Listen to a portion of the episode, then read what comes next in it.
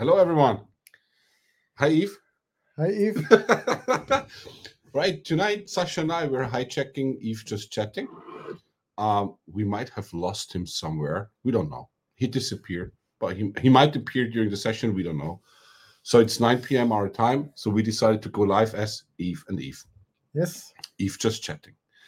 Um, so tonight session is on short note because we just came up with a what we think pretty interesting topic. Again, uh, a topic around the whole licensing topic in terms of uh, Broadcom and service providers, and the discussion around VCF and the VMware. I think it's called VMware Firewall add-on package. Yeah, let's let's uh, let's say it's this way. So um, after the announcement of the new licenses with VCF, and um, there is only included network services in VCF licenses, and firewall will be an add-on. Most of the service providers, uh, yeah, talking currently a lot about that um, because they there are so many problems. Because yeah, they don't know what happens in the future. Do they need firewall? And um, in the first step, we only heard the rumors there will be only a distributed firewall, and most of the service or a distribute or let's call it a VMware firewall license add-on. But the most of the service providers say we don't need distributed firewall. We're only using edge firewall for our customers. So let's maybe let's take a few steps back and, and to get everyone on the same page. So with VCF, we have NSX as part of the licensing stack. Yes. Or uh, during tonight's session, we refer to this one being the VCF core license, Yeah. just to be straight. So what what's part of the licensing is officially it's just called NSX. NSX is part of VCF.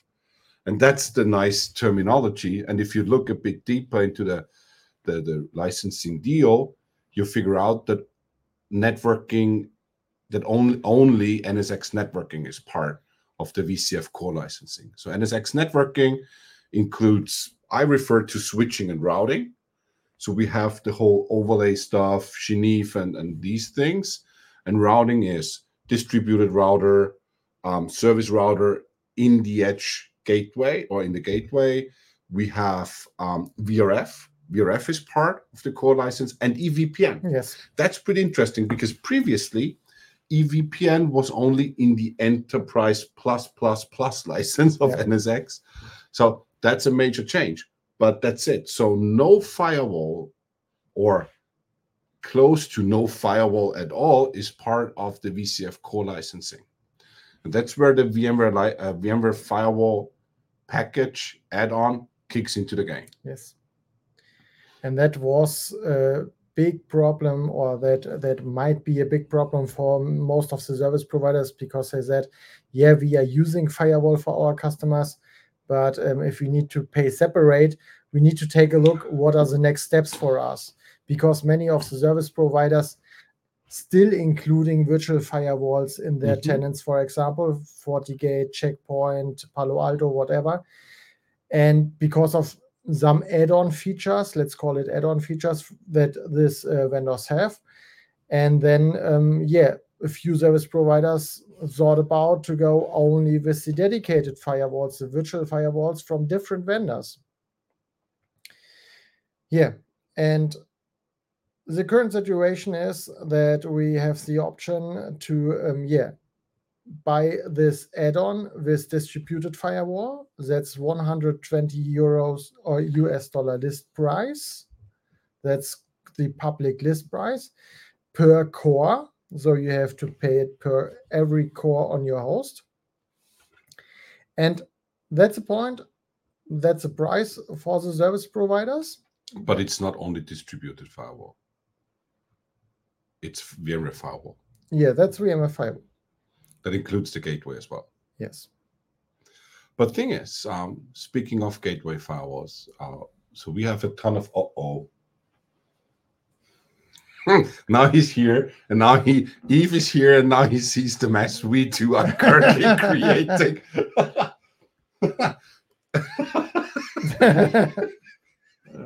oh yeah, there is a Yves and Yves. Yves. because it's Yves Yves just chatting, so we decided we are now Yves and Yves.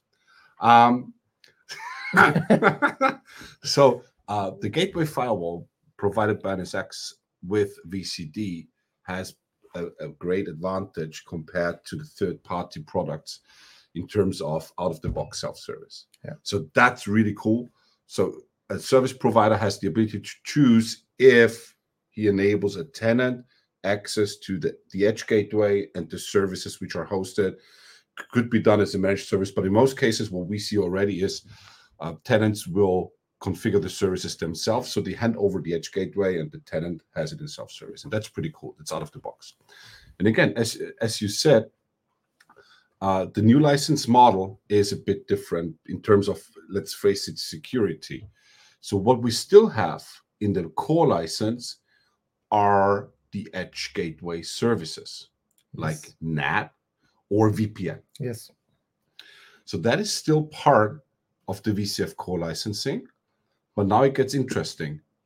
The state full firewall is not. And now it gets really tricky. Yeah. So stateless uh, um, gateway firewall is included in the core. So that's like we understand it. That's an important message important. here. And um, it's only included stateless. Active that- standby. And that means you can only use your edge transport or your uh, your edge gateways active standby. It's active standby. It's stateless. So stateless basically means you need to create the firewall rules for both directions, uh, independent of each other. That's stateless. So it's stateless and only active standby. So uh, active standby in terms of how a gateway is deployed. If you think about the NSX UI, if you create a new gateway, either T0 or T1, so T1 is only in stateless uh, for the new stuff but in the end you just choose it's is it active active or active passive? Oh that's the third Yves Yves, Yves, and Yves. right right. We can change the name change the name. No, keep the topic going. okay. Um so you decide is it active standby or active active and that's the huge difference so you need to choose for the core licensing that the T0 is an active standby because the edge gateways cloud director deploys are are active standby anyway. Yeah. So it's only stateless. Uh, I would like to have a discussion with one of our service providers, telling him like, yeah, you're now in charge. Please go to your tenant and explain that the tenant needs to configure the firewall rules for both directions from now on. That's brand new. It's a feature. well, this is this is how we used to do it in 1837 back in the day. Yeah, in the Yeah. good old days when Yves started creating cloud designs, um, 1873. Uh, so there is, as you mentioned, Sascha, there is a, an add-on package called VMware Firewall. yes. What does it contain? That contains um, the distributed firewall. Mm-hmm.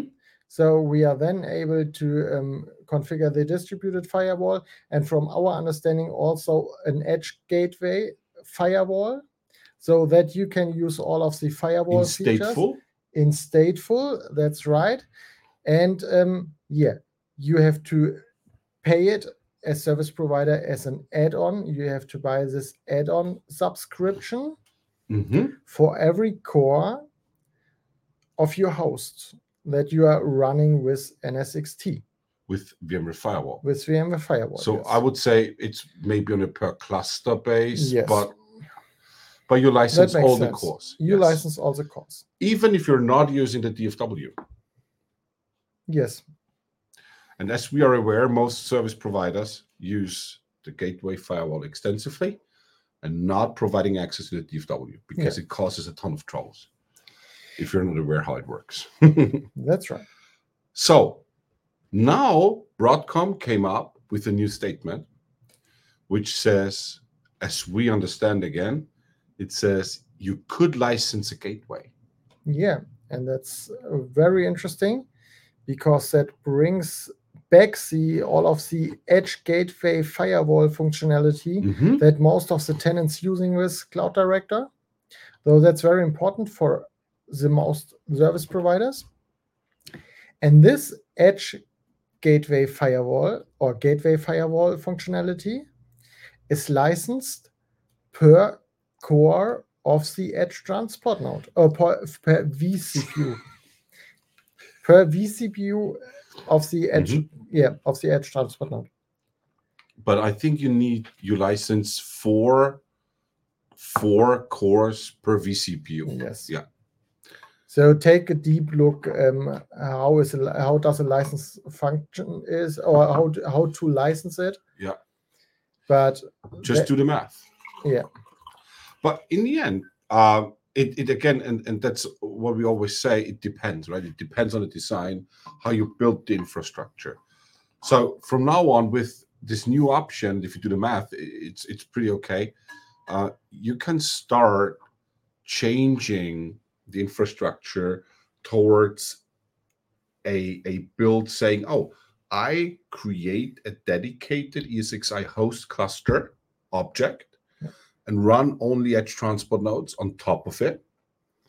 Um, and then I could think of license this cluster with VMware Firewall. Yeah. So we have the whole, including DFW. Or if you're more planning to have the edge transport nodes running somewhere in the infrastructure, it might make more sense to license only the edge transport nodes and have less edge transport nodes and increase gateway instances per edge transport nodes to use it as efficient as possible. Or you use a stateless firewall. That's what he would do, right? Right. If you have questions how to explain your tenants to build firewall rules in a stateless way, ask that guy. Yeah, we just go back to um, Gopher and FTP protocol, and then you don't have a problem like that. yeah, Yes, Gopher was really a protocol. Yeah. Nice. Yeah. But I think We we could would also do UUCP again. better not. Yeah. Yeah, I'm too I'm not old enough for that. So that that's the thing how we currently interpret licensing. Yeah. And and again it's it's a game. It's a, it's a it's a trade-off as in every design. How am I licensing my infrastructure to be from a cost perspective as efficient as possible? Yes, and you really need to sit down, um, write down your infrastructure, create your complete design new from the infrastructure perspective. How do you um, build clusters? Uh, how do you sort your different clusters, your different tenants, and um, make sure if you need gateway firewall, if you need distributed firewall, and if you have enough tenants um, uh, for both think about to create different clusters with different Mhm. license models. Mhm. That's a very good one. Yeah. and think about your third-party vendors. If you're using Red Hat, Microsoft, Oracle, all of them will add some complexity to this overall license model Yeah. because that is um, each one of them has their own interpretation on how you core whether hyperthreads are cores. Um, all of them have their own interpretation on when they change license models and all of these wonderful things. Feuerwerk machen. You just want to make me disappear. That doesn't work that way. Think about it. I'm in your back. Don't go into more detail. Yeah. Um what was yeah. the topic again? License firewall. Yeah. So it, it gets it gets more and more interesting um so we haven't covered the whole uh vmware firewall plus atp so there is Yeah, the, that's the right. let's call it the the one with uh advanced threat protection on top IDS IPS is also a part of that's atp, ATP. Yeah. but i think ids ips is both gateway and distributed. Then we have malware prevention and and those uh, uh features. Um most of them are consumed as a managed service anyway. That's right, but uh, we hope in the next versions and in the next year we will see more and more of these features directly tenant managed. and in the vcd ui that would Yeah. be re- really cool but it, it goes even further saying all right i need to plan how to deploy the workloads uh, which cluster is licensed maybe vcf core Yeah. only i have maybe other clusters running vcf core plus vmware firewall add-on and maybe another cluster with VCF Core plus VMware Firewall plus ATP Yeah, maybe. to, to save on license cost. Yeah, that that will become very interesting the, in the next weeks. The discussions. All of the service provider have to decide it until end of March. So six weeks time. But you think you can book add-on packages later? Yeah, you yeah, can. yeah, yeah. Yeah, but you need it if you have currently the services Oh, running. true. Yes. You cannot say I start with the base license and uh, kill the firewall of the customers. That will not happen. On the other side, when you follow along the presentations, they said the add-on licenses might not actually be available from day one. So if the license is not available, I cannot book it. And that is another interesting part. Uh, yeah. But there we need to wait on informations from Broadcom. I think once the usage guide is available, which, Yeah. as said, should be available soon, whatever soon means. We will have more details, and then once we have that, potentially there are also more questions. But I think we will do exactly as we have Mm. been doing for the last couple of weeks and months. We will keep people posted and uh, let them know what how we understand what it is at the moment, because that's all we can do. Because as long as no one answers questions, we can only provide you with the best of our knowledge and actually try to give you as much information as possible and try to explain to you why we think that is the way it's going to be handled. and it's especially for tonight because as you've said it's our understanding our interpretation on how the gateway firewall licensing could be used maybe tomorrow there will be a new article saying something else provided by broadcom and then we're just wrong so keep always keep that in mind Yeah. cool so that was a pretty short one but we we've been live yesterday Yeah. and it was on short note. So if there are any questions, I have no idea if it works or not. it Um, would work. They will show. cool. So, uh, guys, thanks for watching. I hope it was interesting. If you have any questions, just ping us on Social media social media. That's a good one. Um, and we're more than happy to help. Thank you. Thanks, Perfect, guys, for thank you. joining.